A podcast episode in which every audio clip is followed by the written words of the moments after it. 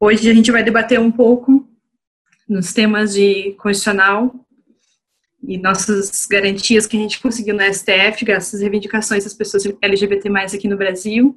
Antes de tudo, também queria fazer uma saudação especial à Marina Sulzbach, a professora Marina, que vai fazer parte do curso também.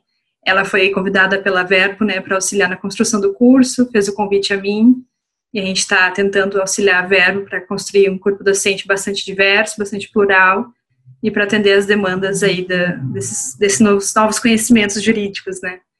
Então, a gente pensou em dividir a palavra inicialmente com o professor Wallace, posteriormente com o professor Paulo. Eu vou apresentá-los e em seguida a gente vai ter um momento de debates, certo? Então, o professor Wallace Corbo é doutor e mestre em Direito Público pela UERJ, foi pesquisador visitante na Harvard Law School e professor da FGV Direito no Rio. Já o professor Paulo Iotti é doutor em Direito Constitucional pela Instituição Toledo de Ensino especialista em direito de diversidade sexual e de gênero e em direito homoafetivo, é advogado, professor universitário, diretor-presidente da GADVES, Grupo de Advogados pela Diversidade Sexual e de Gênero, e integrante da Comissão da Diversidade Sexual e de Gênero da OAB de São Paulo. Então, mais uma vez, boas-vindas, muito obrigada, professores, por estarem conosco. Passo imediatamente a palavra para o professor Wallace. Simone, muito obrigado. É, eu queria cumprimentar todo mundo que está aqui hoje. É, é, um prazer enorme estar aqui nessa aula magna ao lado do queridíssimo Paulo Iotti, companheiro de, de, de, batalhas, companheiro de teorias e de discussões jurídicas, não é verdade, Paulo? É, eu, antes de mais nada, quero agradecer ao, ao verbo em nome da, da, Simone pelo convite de estar aqui e agradecer a todo mundo por estar aqui. Então, os agradecimentos ficam aqui. É, entrando direto no, no tema, eu acho que esse curso né, e a presença de vocês aqui ela, ela é extremamente relevante, porque certamente o, os direitos LGBT eles hoje se situam ou eles se revelam como é, o conjunto de direitos mais relevante a se formar no curso da história da Constituição de 1988. E eu não estou exagerando nesse ponto. Muitos direitos se formaram, se transformaram, se construíram e se reconstruíram ao longo da trajetória histórica da nossa Constituição. Mas os direitos LGBT como um conjunto, eles foram do nada ao muito, né, ao longo de menos de, de 30 anos, pouco mais, na verdade, de, de 30 anos de história da nossa, pouco mais não, né, menos de 30 anos de história da nossa é, é, Constituição, como outros direitos não, não viram. Então, se a gente pensar em direitos das mulheres, se a gente pensar em direitos da população negra, se a gente pensar em direitos de vários outros grupos, eles não viram, como viram os direitos LGBT, um avanço tão é, é, é, é extremo, extremo mesmo, de, do nada até um reconhecimento muito tranquilo em temas muito discutidos ao ponto de o STF ter tido pouca dificuldade de acolher a tese muito bem capitaneada pelo professor, pelo advogado Paulo Iotti, sobre a criminalização da homofobia. Então nós fomos, de fato, de uma realidade de nada até uma realidade de muito. Eu não diria de tudo, mas até uma realidade é, de muito. E isso, de certa forma, vai se relacionar com um tema que me é muito caro, que é o tema de como os significados da Constituição de 88, de como a identidade da nossa Constituição se transformou ao longo dos anos. Então, a primeira coisa que eu queria pensar com vocês nessa fala muito curta é sobre essa transformação da nossa identidade constitucional, ou seja, dos nossos sentidos, dos nossos valores, do nosso núcleo de valores constitucionais. Especialmente nesse recorte, que é o recorte muito, muito caro aos direitos LGBT, que é o recorte judicial, o recorte do poder judiciário. E a primeira pergunta que a gente tem que se fazer é o que, que é uma identidade constitucional e qual é essa identidade constitucional de 1988 a que eu estou me referindo. Quando a gente pensa no tema identidade constitucional, a gente está falando sobre três coisas. Sobre um conjunto mínimo de sentidos que uma Constituição traz em termos substanciais, ou seja, quais são os valores centrais, nucleares a uma dada Constituição. É, a gente se pergunta como que uma Constituição estrutura estrutura o seu poder ou o exercício do seu poder político em termos de sentidos básicos dessa estrutura. E a gente se pergunta como que uma Constituição se relaciona com o mundo de constituições. Como que ela se relaciona com os outros espaços constitucionais e internacionais. Então, as constituições dos países vizinhos, as constituições dos países europeu, europeus, as constituições é, ou melhor, as normas de direitos humanos internacionais. E aí a gente pode falar em três tipos de identidade que uma Constituição pode ter. Uma Constituição pode ter uma identidade, ou vai ter uma identidade substancial, uma Constituição vai ter uma identidade procedimental, e uma Constituição vai ter uma identidade chamada relacional, que é a relação que ela tem com outras Constituições. Tudo isso para dizer o quê? Tudo isso para dizer que a nossa Constituição ela é comumente identificada como uma Constituição que, do ponto de vista substancial, é igualitária. A nossa Constituição, diferente de outros textos constitucionais, colocou a igualdade e o combate à discriminação em sentido expresso no centro né, do seu campo axiológico, no centro dos seus valores. O combate à discriminação, a promoção de uma sociedade mais igual, está no cerne do que a Constituição queria fazer.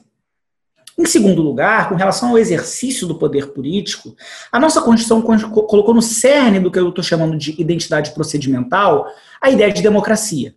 Então, nossa Constituição é uma Constituição igualitária, igualitária e a nossa Constituição é uma Constituição democrática. Uma Constituição que busca, ao máximo, incluir uma série de indivíduos, incluir uma série de demandas e garantir algum tipo de princípio de autogoverno, que pode se efetivar de maneiras diferentes, mas sempre de alguma forma inegavelmente democrática. E, por fim, a nossa Constituição é uma Constituição cosmopolita. O que significa falar que é uma Constituição cosmopolita. Significa que a nossa Constituição ela não é nacionalista, ela não é entrincheirada nos nossos valores históricos. Ela busca reconhecer os valores, os debates, os sentidos do direito comparado e do direito internacional para incorporar eles para si.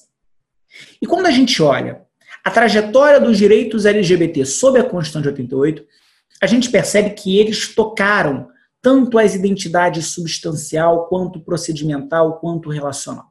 Os direitos LGBT, eles empurraram, não a história, no sentido que alguns autores vêm falando, mas eles empurraram os limites dos significados do que é igualdade, do que é uma democracia, do que é um diálogo de fonte, um diálogo com o direito internacional.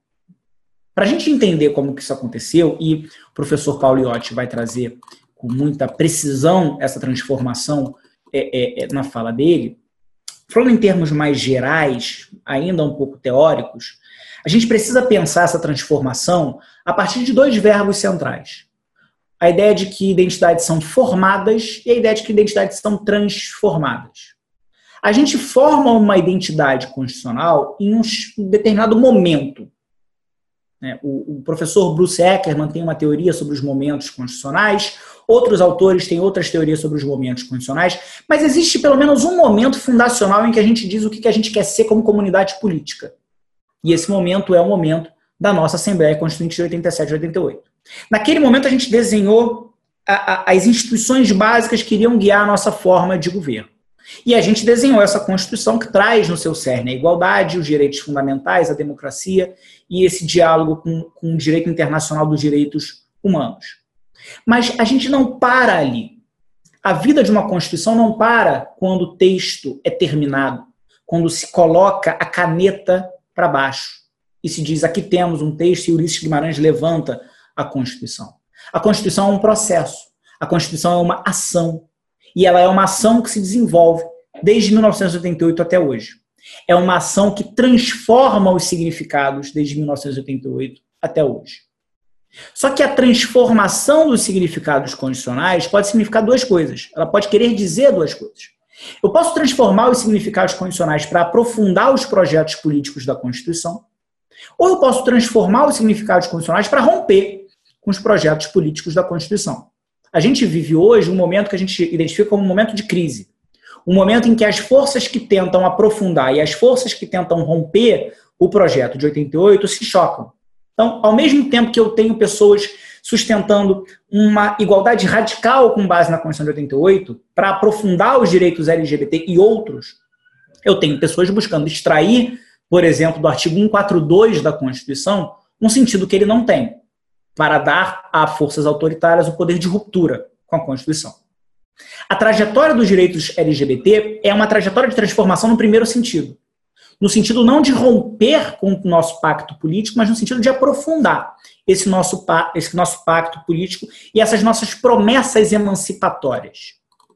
E aí, entrando efetivamente no campo dos direitos LGBT, eu queria pensar um pouco, desenhei essa fala com uma reflexão sobre como que essa transformação se operou ao longo do tempo. E aí, talvez parafraseando o Abad CIE, quando ele falava do terceiro setor, eu pensei em três perguntas sobre os direitos LGBT. O que eles foram, o que eles são e o que eles devem ser. São mais ou menos as perguntas que ele fez sobre o que é o terceiro setor antes de desenhar a teoria do poder constituinte. E os direitos LGBT, na formação da nossa Constituição, em 1978, eles eram nada. Direitos LGBT, primeiro que a sigla LGBT, a gente sabe que ela é mais recente do que 87, 88, mas se a gente pegasse o sentido mais difundido, talvez, na época, os direitos homossexuais, 1977, 1988, eles eram nada. Eles não existiam, eles não eram queridos. Na nossa Assembleia Constituinte, vocês sabem, se vocês não sabem, vocês vão descobrir ao longo desse curso, houve propostas para o reconhecimento da, tanto para o reconhecimento de que a discriminação não pode se dar com base na orientação sexual, quanto para o reconhecimento da união entre pessoas do mesmo sexo. Ambas as propostas foram rejeitadas com votação retumbante. Eu não estou falando aqui de 50 a 50, de 49 a 51, eu não estou falando aqui de 40 a 60%, eu estou falando de 300 votos, 300 e tantos votos contra versus 60 votos favoráveis. Nosso constituinte não quis incluir os direitos LGBT ou as pessoas LGBT, e aí as pessoas LGBT porque a discussão era sobre orientação sexual, mas ele não quis incluir essas pessoas no nosso texto constitucional. O nosso constituinte não quis ouvir essas pessoas. O movimento negro na Assembleia Constituinte ele teve uma participação extrema. O movimento negro ele levou uma série de representantes para a Constituinte de 87 e 88. Eles foram ouvidos, as pautas foram ouvidas, eles é, houve diversas, diversas reuniões é, é, é, da nossa Constituinte que ouviram a pauta do movimento negro. Diversas reuniões da, da subcomissão de minorias ouvindo a pauta do movimento feminista. Quando um representante do chamado movimento homossexual, o João Mascarenhas, foi falar na nossa Constituinte, não se queria deixar ele ouvir, porque ele iria rebaixar a estatura da Constituinte. A Constituinte não é lugar para discutir perversidade, perversidade não, perdão, perversão não é um lugar para discutir essas coisas de homens que se vestem como mulheres e que trazem para este lugar, um lugar de Deus, se falava muitas vezes, um lugar de Deus, essas perversões, esses mau caratismos. Ao ponto de o João Mascarenhas, quando foi ouvido, porque não, não se deixou de ouvi-lo, criticou-se, queria falar, mas não se impediu de falar, ao ponto de quando ele falar, de quando ele falou, ele precisou defender os homossexuais. Contra o quê? Contra a acusação de que eles seriam travestis.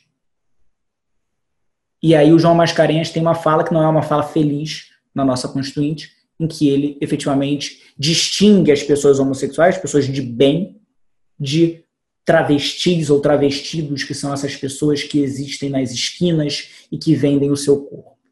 A gente está falando, de um líder do movimento homossexual dos anos 80. A gente não tem que olhar para o João Mascarenhas com os olhos de 2020 e julgá-lo no momento extremamente tenso de discussão política que acontecia nos anos 80. Mas só para a gente ter uma ideia de que o LGBT não era para estar na Constituinte, e o que esteve foi algo muito pouco, foi um G. Porque nem se cogitava da hipótese de ouvir pessoas trans ou de se considerar pessoas trans e suas pautas na Constituinte. Os constituintes é, abertamente homossexuais, pelo menos, eles não existiam, e a pauta ela acabou sendo capitaneada por alguns constituintes como a Benedita da Silva, como José Dirceu, alguns outros constituintes do Rio de Janeiro e de São Paulo vinculados à pauta, fizeram esforços para ver reconhecidos esses direitos, mas perderam. Perderam. A pauta do movimento negro teve vitórias extremas, a pauta do movimento feminista teve algumas vitórias, a pauta do movimento LGBT foi uma, uma destruição. Ao ponto de, Paulo certamente vai comentar, no julgamento da, da, da DI 4277, isso ser retomado como elemento para mostrar que talvez nossa Constituição não protegesse essas pessoas. Então, os direitos LGBT eram nada. Eles surgiram como nada. E o que, que eles se tornaram ao longo da história da Constituição? Eles se tornaram muito. Porque a Constituição é ação e ao longo dos anos 80 e 90, a ação política dos movimentos homossexual, GLS, LGBT, se a gente pensar a evolução da, da sigla, ela transformou os sentidos básicos do que a gente entende como igualdade. Transformou como? Transformou primeiro pela via do poder executivo.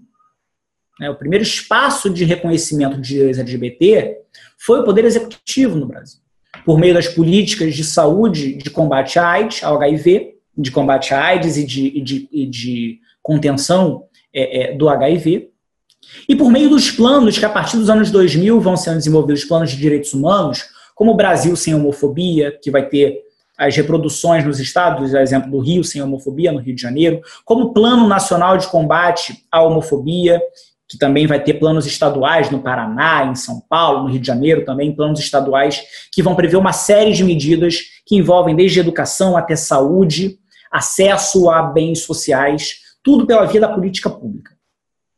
Mas talvez o grande campeão dos direitos LGBT nos últimos anos tenha sido, de fato, o Poder Judiciário, sobre o qual eu não vou me estender, porque a fala do, do, do professor Paulo vai ser certamente muito mais, muito mais útil, muito mais rica nesse ponto. Mas a gente conseguiu ver nos últimos 10 anos, né, a partir de ações ajuizadas um pouco antes disso, uma transformação enorme da doutrina e da jurisprudência sobre o direito da igualdade. O que antes era visto como impossível, nos anos 70, 80, Roberta Close teve o direito de alterar o nome dela no registro civil, é indeferido, pouco menos de 20 anos antes do julgamento no STF da, da DI 4275. Isso é pouquíssima coisa do ponto de vista histórico, uma transformação tão extrema. Então, os direitos LGBT eles vieram do nada até o muito. Uma transformação extrema dos sentidos que transformou o próprio sentido do que é igualdade.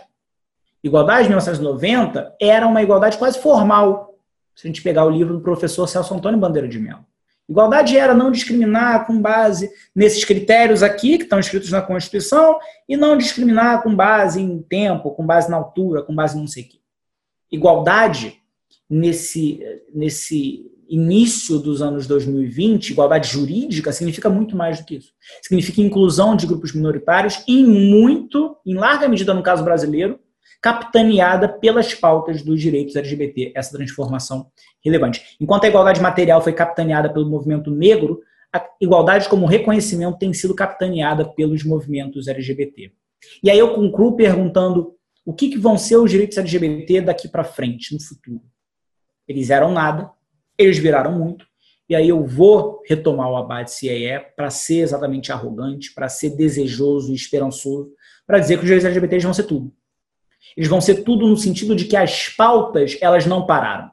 Quando se ganhou a união estável, não se parou na união estável, se buscou o casamento. Quando se ganhou o casamento, e se ganhou o casamento, vocês vão ver, ao longo das aulas nesse curso. Quando se ganhou o casamento, não se parou no casamento. No paralelo, ali, correndo ali do, do lado, a gente tinha identidade de pessoas trans. Duas pautas, a pauta de reconhecimento e a pauta de é, é, reconhecimento é, é, em termos de eficácia horizontal dos direitos fundamentais e reconhecimento em termos de eficácia vertical dos direitos fundamentais. No paralelo, a pauta de criminalização. No paralelo, a pauta de direito à solidariedade por meio da doação de sangue. Então, essas pautas foram correndo e elas continuam indo e seguindo adiante, no sentido de ampliação, não só para essas pautas de reconhecimento, mas também para as pautas de promoção dos direitos LGBT, como, por exemplo, no caso do combate à discriminação no mercado de trabalho, no combate aos projetos de escola é, é, sem igualdade, escola com mordaça. Aí qual o nome que a gente vai dar? É, é, só não pode ser escola sem partido, porque esse termo não faz sentido é os projetos de lei que tentam tirar a discussão sobre homofobia, tirar a discussão sobre transfobia, tirar a discussão sobre machismo e sexismo das escolas, de forma a impedir que as nossas crianças LGBT tenham uma formação livre e uma formação inclusiva.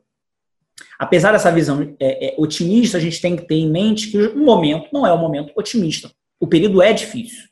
Porque o período, o, o, período que nós vivemos é um período em que os direitos LGBT per, perderam um não tripé, porque nunca tivemos um tripé, mas perderam um ponto de atuação relevante, que era o Poder Executivo, que foi relevante ao longo dos governos, desde os anos 90 até é, é, a, o impeachment de, de 2015. Então, a gente tem esse, esse, esse, essa perda do espaço do Executivo, sobra apenas o Judiciário, que tem limitações. Eu vou deixar o professor Pauliotti falar sobre isso, é, porque Evidentemente que nós termos um STF que se diz aliado e alinhado às pautas LGBT não exclui as dificuldades que nós vamos é, é, enfrentar na medida em que a desestruturação de políticas públicas que incluem pessoas LGBT, ela não envolve só um julgamento muito simples de dizer se pode ou não pode. Ela, por, por vezes, envolve um controle estrutural da, das políticas públicas e desses direitos.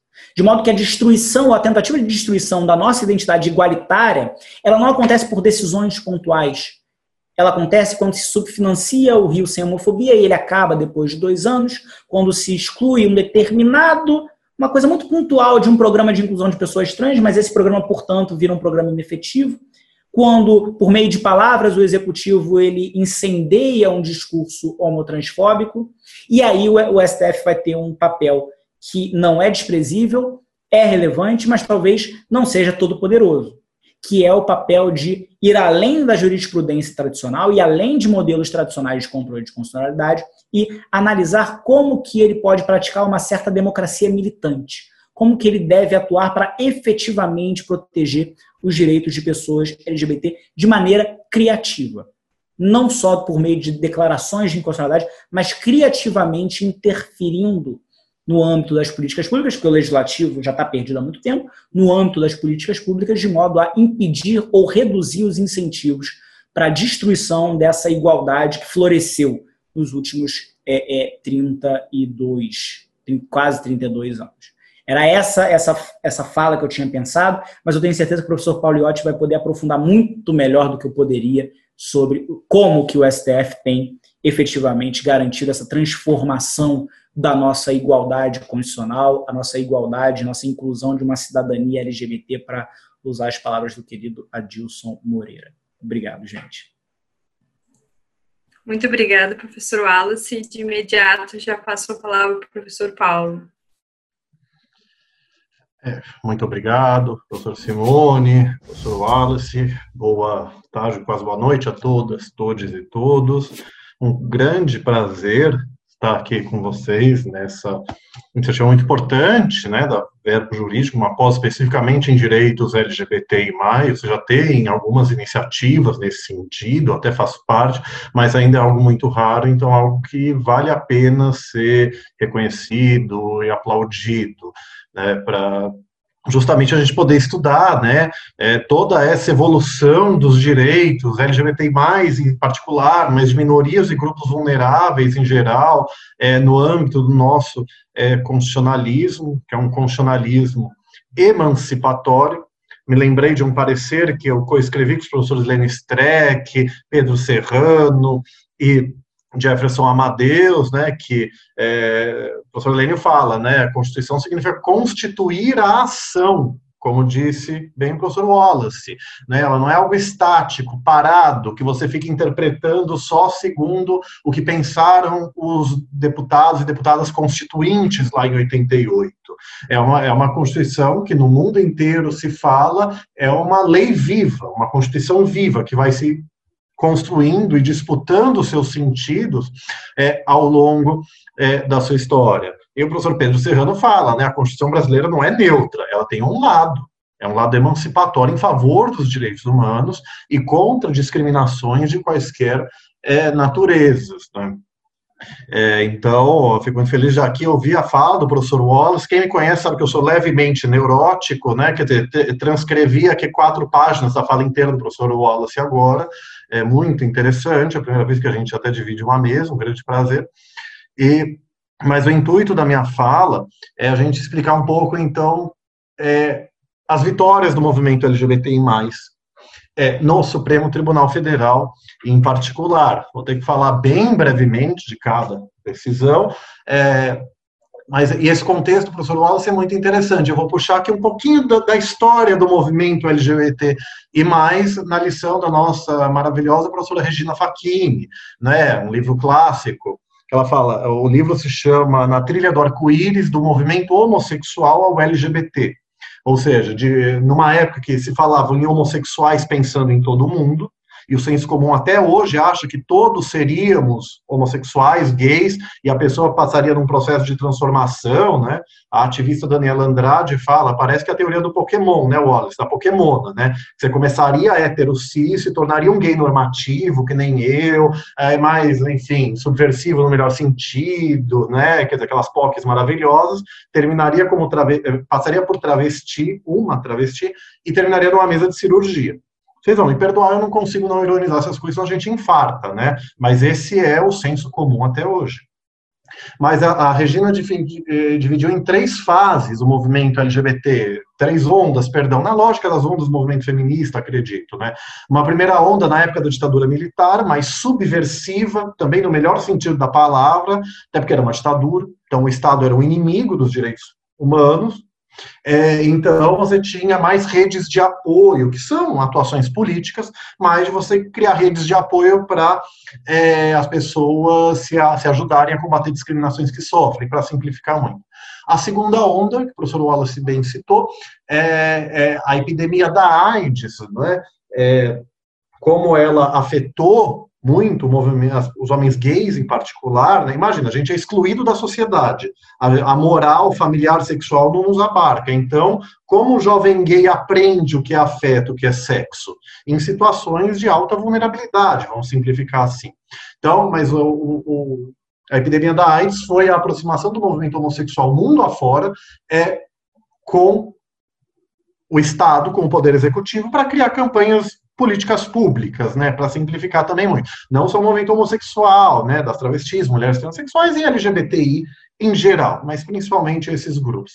Aí a terceira onda, que é a contemporânea, dos anos 90 para cá, é essa realmente parceria com o Estado, mais com o Poder Executivo, para você ter políticas públicas, que você teve nos anos 2000, é, o professor Wallace falou, né, programas de direitos humanos, né, Plano Brasil Sem Homofobia, que era sem transfobia junto, é, a primeira Conferência Nacional GLBT, que foi quando se deliberou mudar para LGBT em 2008, e as conferências de 2011, 11 e 16, e você teve avanços, você criou no executivo né, o chamado tripé da cidadania. Você tem uma coordenação de políticas LGBTI, um centro de cidadania, de combate à discriminação, e conselhos populares. Tem Conselho da Mulher, Conselho da Igualdade Racial, enfim, Conselho da Criança, os conselhos LGBT. Retrocessos desde do golpe de 2016, ou o impeachment inconstitucional e ilegal à parte, é, você tem isso. Eu tendo a pensar que a gente está numa fase, numa onda 3.1 ou onda 4, né? Quer dizer, que nessa aliança com o Estado, a, é, a confiança, né, a advocacia estratégica perante o Poder Judiciário.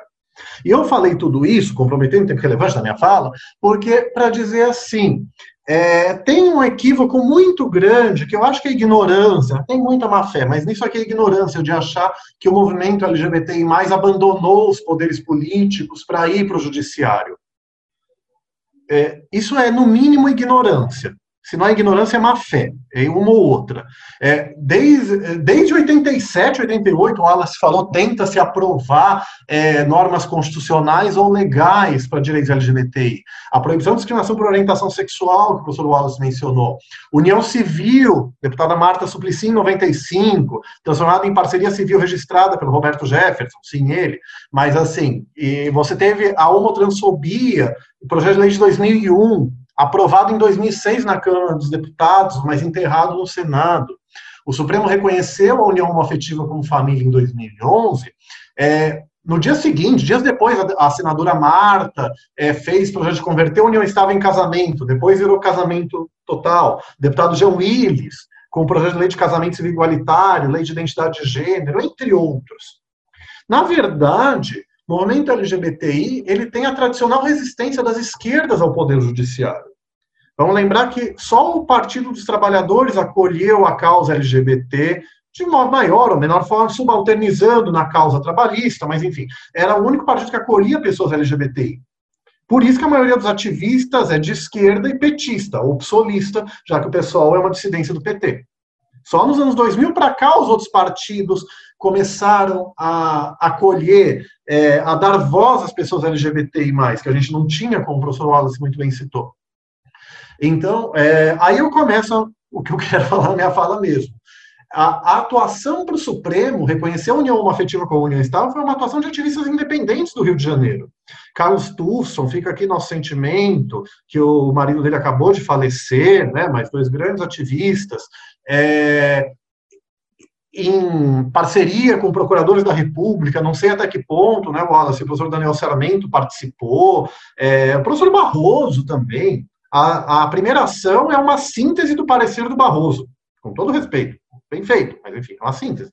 Então, porque o movimento LGBT é, tinha essa resistência das esquerdas, não, casamento é uma coisa opressora, hierárquica, patriarcal, machista, então não queremos isso.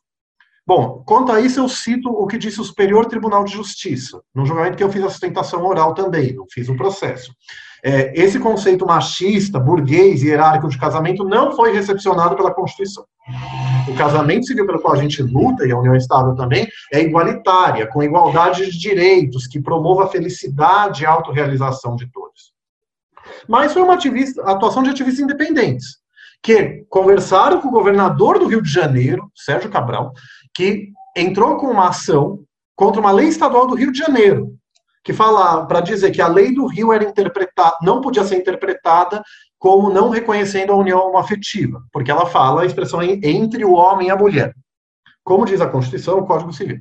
Aí, Wallace, eu sempre falo, né, para não ter uma discussão insuportável, que eu tenho certeza que existe até hoje, se a, a, adesão do Supremo sobre uma lei estadual do Rio de Janeiro ia ser obrigatória ou não só no Rio de Janeiro no país inteiro, porque isso não é um país sério. Tenho certeza que a gente já está discutindo isso até hoje.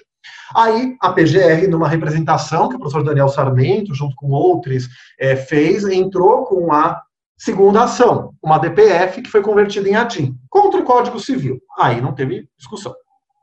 Então, felizmente, no Brasil, o movimento LGBT hegemônico, ele encampou a ideia. Ninguém está obrigando ninguém a casar, a ter união estável, a formar família, mas você tem que lutar para que as pessoas tenham o direito de consagrar sua união por esse modelo de família.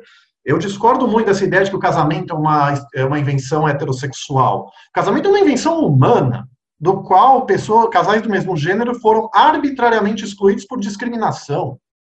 O mesmo inconsciente coletivo de, de pessoas heterossexuais, existem pessoas homossexuais. Conhecer alguém, se casar, ter filhos, não precisa ser um casamento monogâmico, pode ser um casamento aberto. A família pode ser poliafetiva dialogando com o professor Wallace, aonde estamos, para onde temos que ir.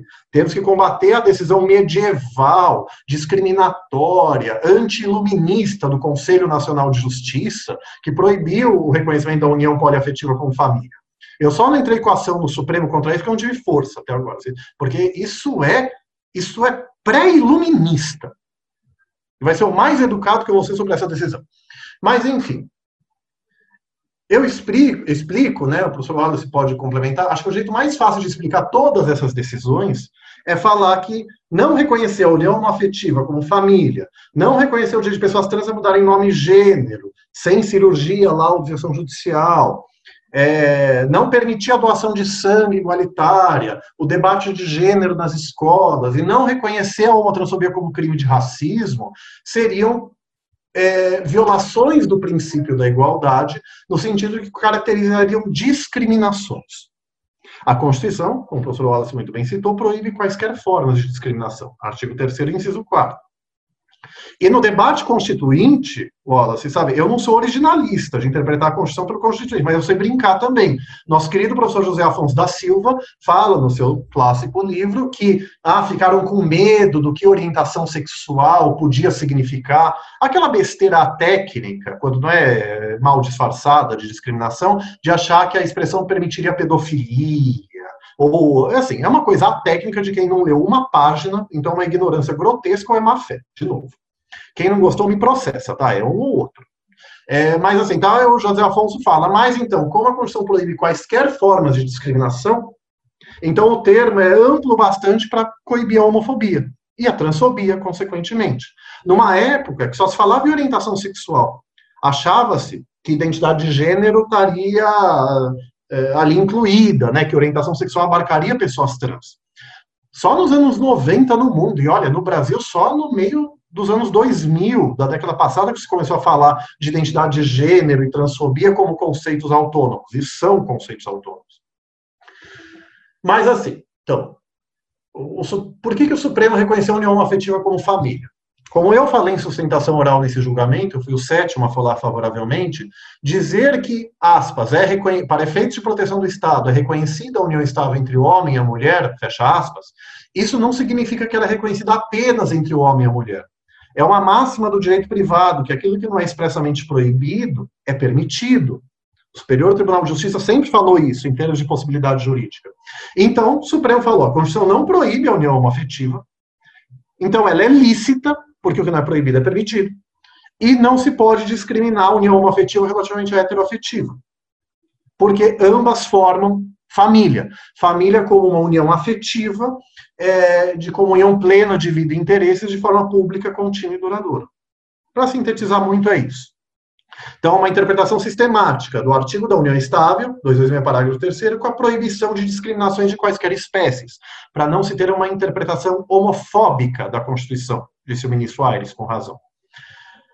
Em 2015, a DPF 291, se não me engano, é, o Supremo proibiu a discriminação por orientação sexual nas Forças Armadas. Você tinha o crime de pederastia, era o nome. O crime se chamava praticar ato libidinoso, homossexual ou não, nas Forças Armadas, crime. Eu sempre ressalvo. Ninguém está defendendo direito a atos afetivos ou sexuais ou afetivos no Exército. A questão, com de voto vencido do ministro Barroso, né, na sua versão original, é, é que não, é, não cabia o uso do direito penal para isso. Viola a proporcionalidade, não é, já que você pode coibir isso pelos outros ramos do direito. A maioria do Supremo não, não achou isso. O Supremo achou que a hierarquia e a disciplina, que são valores constitucionais do, das, do, do Exército, das Forças Armadas, justificam a criminalização. Por que, que precisa ser crime e não punição administrativa? Não sei, professor Wallace, o Supremo não contou. Mas, assim, o que, que ele fez? Ele declarou inconstitucional a expressão homossexual ou não, porque a libidinagem homoafetiva era punida pelo Superior Tribunal Militar de forma muito mais dura do que a heteroafetiva, a teoria da discriminação indireta, que o professor Wallace tem livro, é uma das nossas autoridades no Brasil sobre isso. E, então, declarou inconstitucional essa expressão. E o título do crime, o nome injúrias, eu, eu, eu, sempre brinco, Wallace, eu não sabia que o Supremo podia declarar inconstitucional o nome de crime. Adorei, não vejo problema nenhum. E o ministro Gilmar retomou isso no julgamento de pessoas trans, que é o próximo que eu vou falar, ao dizer, a lei não pode usar expressões discriminatórias. Pederastia, pedofilia entre homens. É o preconceito mais tradicional contra homens gays, de chamar gays de pedófilos. Então, é uma adesão simbólica, porque o crime está lá. Mas o Supremo reafirmou a proibição de discriminação por orientação sexual. E nas Forças Armadas. O ministro Barroso rebateu um artigo de suposta doutrina, eu vou colocar isso entre aspas, de uma pessoa contra. Essa pessoa se chama Jair Bolsonaro. Está no voto do ministro Barroso, rebatendo o cidadão que infelizmente foi eleito presidente.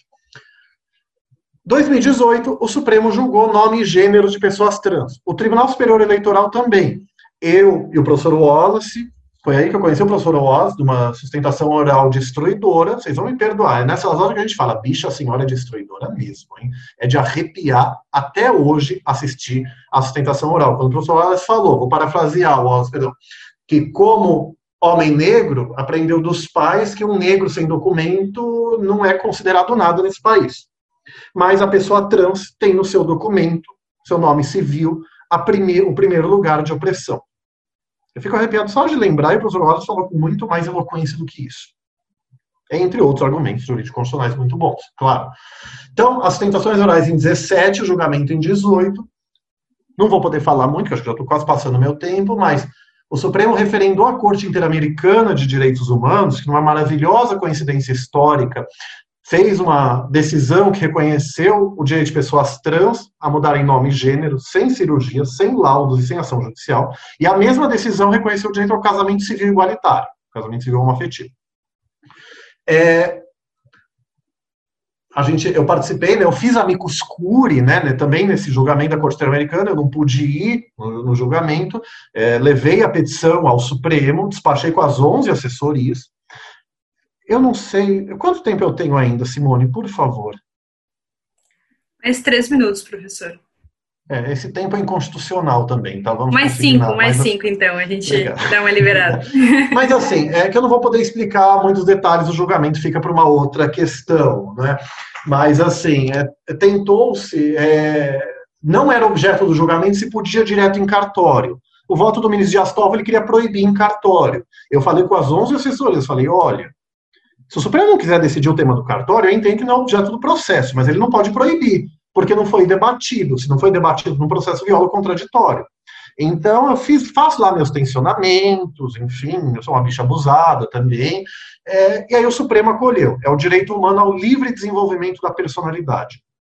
Então, que é implícita a dignidade humana. As pessoas definem a sua vida como bem quiserem, identidade de gênero e orientação sexual não se prova, depende só da autodeclaração, da autopercepção da pessoa, então não tem que ter cirurgia, nem laudos, nem ação judicial. Doação de sangue, vou deixar a criminalização por último. É, a decisão suprema acaba de vez com a noção de grupo de risco. Embora a Anvisa, o Ministério da Saúde, neguem nos tratar como grupo de risco, eles eh, nos consideraram grupo de risco, eles nos tratavam como tal. Se a ideia é prática de risco ou situação de vulnerabilidade, como se fala mais contemporaneamente pelos aspectos sociais, estruturais, mas a questão é a conduta individual daquela pessoa, que sentido faz proibir todo homem que faz sexo com outro homem de doar sangue? Um conceito no qual transfobicamente eram incluídas as mulheres trans e travestis, por é, consideradas biologicamente homens. Então, eu não pude fazer sustentação oral nesse dia, é, porque eu tinha palestra, eu achei que não fosse julgar, porque tinha quatro na pauta e julgou, viva. Eu acho que o universo não quis que eu falasse, porque assim, o que, o que assusta as pessoas é que supostamente tem um índice de contaminação maior entre homens gays, principalmente, pessoas trans e tal. Então, assim, é, entre hétero cis seria 1 a 5%, LGBT, é, GBT seria 10 a 20 e tal. A questão, mas a questão não é essa, podia ser 80% da população LGBT contaminada, que a questão não é essa. Se a questão é prática de risco e não um grupo de risco, e como você sabe? Questionário. Você vai doar sangue, o Hemocente pergunta se teve práticas de risco. Se você acredita no heterocis, você tem que acreditar no LGBT. Ponto. Então, combateu-se a discriminação também. Eu tinha citado no diálogo das fontes que o professor Wallace citou, decisão da Corte, eh, da Corte Constitucional da Colômbia, no mesmo sentido. O Supremo tem proibido esse ano leis declarada inconstitucional, por inconstitucionalidade formal e material. Se for, tem que ser por lei federal, mas nem lei federal pode fazer isso. É, o Supremo Tribunal Declarado Inconstitucional proibiu o debate de gênero nas escolas. Escola não é ambiente técnico de debater português, matemática, para você passar no vestibular, ou no Enem, que eu estou ficando velho. É, a escola deve promover a liberdade e a tolerância, diz a Lei de Diretrizes e Bases. Deve promover o respeito aos direitos humanos e a dignidade humana, diz o, o protocolo adicional da Convenção Americana de Direitos Humanos. Felizmente, unanimidade. Está julgando no plenário virtual. Isso é bom ou ruim, professor Wallace, julgar no plenário virtual? Eu acho que depende. Num tema que você já tinha várias decisões do Supremo fazendo isso, é bom porque tira do holofote. Então, julga sem polêmica. Na homotransfobia, teria sido horroroso e talvez a gente tivesse perdido. Homotransfobia como crime é de racismo. O Supremo, em 2019, reiterando um julgamento muito famoso, talvez seja o julgamento mais famoso, quando ele diz que o antissemitismo é espécie de racismo, ele falou, é, da Constituinte, estavam lá, negros, homossexuais, judeus, é, então disse o ministro Nelson Jobim, em 2004, é, separou-se raça de cor da Constituição, em conceitos separados, para permitir que racismos não visualizados em 88 fossem reconhecidos pelo judiciário posteriormente. Você tem um argumento de hermenêutica que raça não significa cor. É, raça, perdão, a lei não tem palavras inúteis. Máxima de hermenêutica. Então, se raça e cor estão em palavras diferentes, raça é mais amplo do que fenótipo, do que cor. Então, com o projeto Genoma, que acabou de vez com a crença da humanidade como raças biologicamente diferentes entre si, para o racismo não virar crime impossível pela unicidade biológica da raça humana, adotou-se o conceito político e social de raça e racismo. Raça como dispositivo de poder, que visa criar um grupo como dominante, um grupo como dominado. é, a partir de um pseudo-princípio de hierarquia de grupos humanos. É, e racismo, então, a inferiorização de um grupo social relativamente a outro. E agora, em 2019, num sistema de relações de poder em que grupo dominante desumaniza grupo dominado de forma estrutural, sistemática, institucional e histórica, para excluí-lo do sistema geral de garantia de direitos. Essa é a síntese da síntese. Da, eu tenho dado palestras desde o ano passado, é uma hora para explicar tudo com calma. Mas, assim, então, o Supremo não legislou nem fez analogia. Eu vou passar do tempo, Simone, perdão, só por isso, porque isso me irrita. Você pode ter críticas sérias. Vou te tirar do armário, Wallace. O professor Wallace escreveu um artigo discordando da decisão do Supremo. No dia seguinte, o Império Gay contra-ataca, eu escrevi um artigo dizendo por que, que ele está errado. Então, ele respeita o meu direito de estar errado, eu respeito o dele e ficamos muito bem. Mas você tem críticas sérias à decisão. Isso é polêmica. Agora, dizer que ele legislou, fez analogia, é ignorância ou má fé. Os oito votos falaram. A lei de racismo, pegar um crime, praticar, induzir ou incitar o preconceito ou a discriminação por raça, cor, etnia, religião. Os crimes por raça, no sentido político-social de raça e racismo, racismo, segundo o professor Aquile Bembe, no Crítica da Razão Negra, o alterocídio, classificar um grupo como perigoso a ser controlado ou eliminado. Nesse conceito político-social de raça e racismo, a homotransfobia se enquadra. Então, os crimes por raça. Então, está na literalidade da lei penal um conceito baseado em precedentes do Supremo e, na minha opinião, eu transcrevo doutrinas na literatura negra antirracismo. Então, respeita também o princípio da taxatividade. Isso eu não vou poder entrar. É, então, nesse conceito, a homotransfobia se enquadra por identidade conceitual. Não que discriminar o gay branco, o LGBT branco, seja a mesma coisa que discriminar o homem negro, a pessoa negra. Não. Mas peguemos cor e etnia. Discriminar negros e índios são situações muito diferentes, para ficar nesses exemplos. E por que ambas são racismo?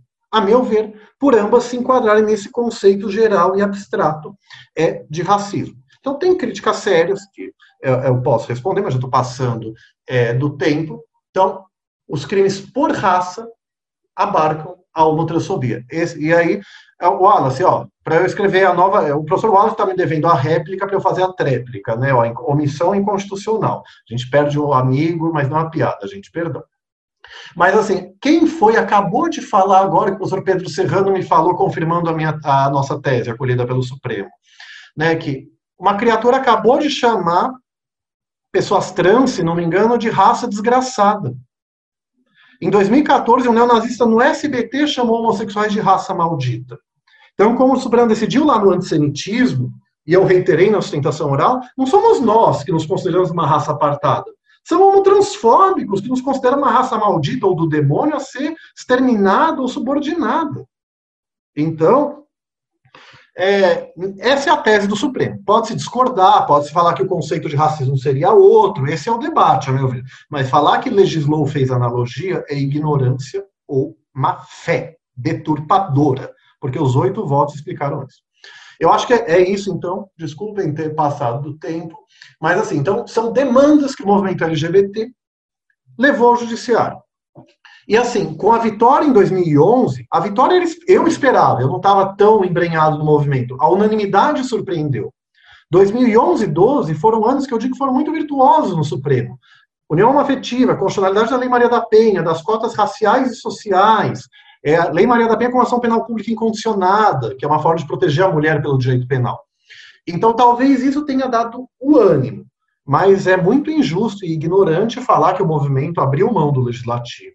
Nunca. Estamos lá. Eu, eu faço parte dos debates parlamentares também, quando me é possível, é, quando querem minha presença. E então é isso. O professor Wallace ele tem muita razão, e eu finalizo aí que nas deformas neoliberais, né, deforma trabalhista com D, deforma previdenciária, isso vai prejudicar os direitos LGBT. Claro que vai, indiretamente. É, mas, assim, eu, eu penso o seguinte: eu tenho um artigo desde 2016 que fala o Supremo é um tribunal muito bom para proteger minorias e grupos vulneráveis contra discriminação, e um tribunal que está muito ruim para proteger direitos sociais e está muito punitivista no direito penal. Só que as pessoas querem julgar pelo conjunto da obra e demonizar o Supremo como um todo, deusificar ele como um todo. Não, você tem que criticar o que merece crítica e elogiar o que merece é, elogio.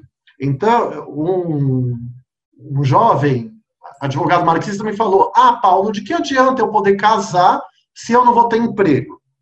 É que ele era hétero mas falou: Eu sei brincar de binarismos tolos, tá? Falou: Ah, é, fofo. Então, de que me adianta eu ter emprego se o dia que eu me assumir gay eu vou ser demitido?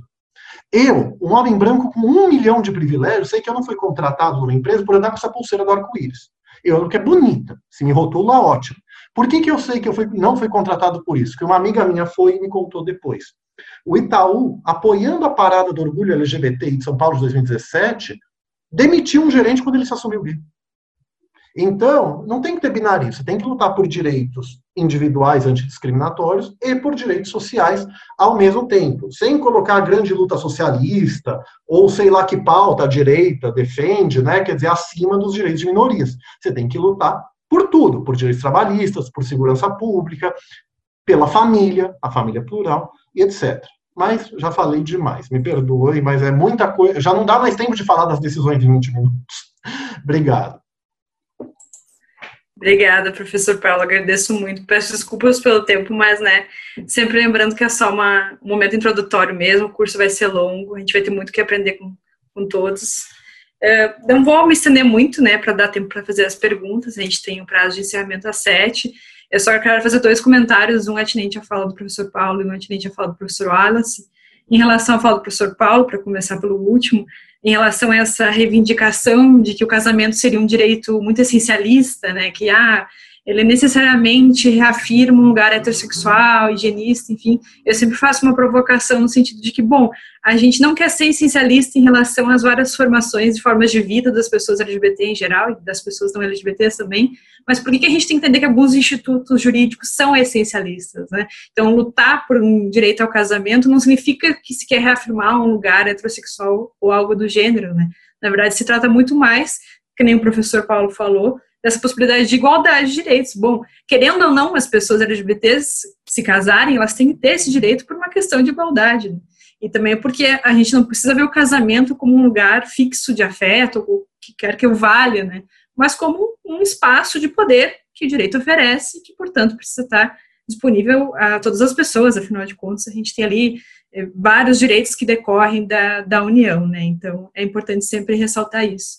E em relação à fala do professor Wallace, eu penso muito no conceito de originalismo democrático do jurista José Rodrigo Rodrigues, que fala como, que provoca a gente a pensar, né, como a gente pode tornar toda a legitimidade que a Assembleia Nacional Constituinte nos trouxe, né, de reivindicação, de, de constitucionalização de direitos ao longo da história, né, a partir dela, bom, a partir do momento que ela foi publicada, como a gente pode continuar trazendo essa, essa legitimidade ao longo do, da nossa reivindicação de direitos, ele faz a provocação para que a gente pense, bom, talvez o que tem ali de mais importante na Assembleia Nacional seja a participação popular. Então, a gente precisa pensar agora, com, com o passar dos anos, como a gente cresce essa participação popular em outros espaços do direito, né? Então, a gente tem a questão das audiências públicas, a questão do amicus curiae, e aí é isso, né? Como a gente pode pensar, por exemplo, um judiciário que escute a população e que possa, então, fazer essa essa construção de direitos de uma forma mais legítima, de fato, né, assumindo esse lugar que ele tem assumido nos últimos anos, mas que seja de uma forma com participação popular, com legitimidade e, enfim, né, com respeito democrático a, todos, a toda a nossa história de democracia recente. Né. Então tá, para encerrar, eu agradeço vocês pela, pela participação, pelas falas brilhantes aqui, espero que todos tenham aproveitado. Queria lembrar também que as inscrições para o curso né, de especialização em direitos LGBTs estão abertas e é isso, desejar a todos, todos e a todas uma boa noite e agradecer mais uma vez a presença virtual.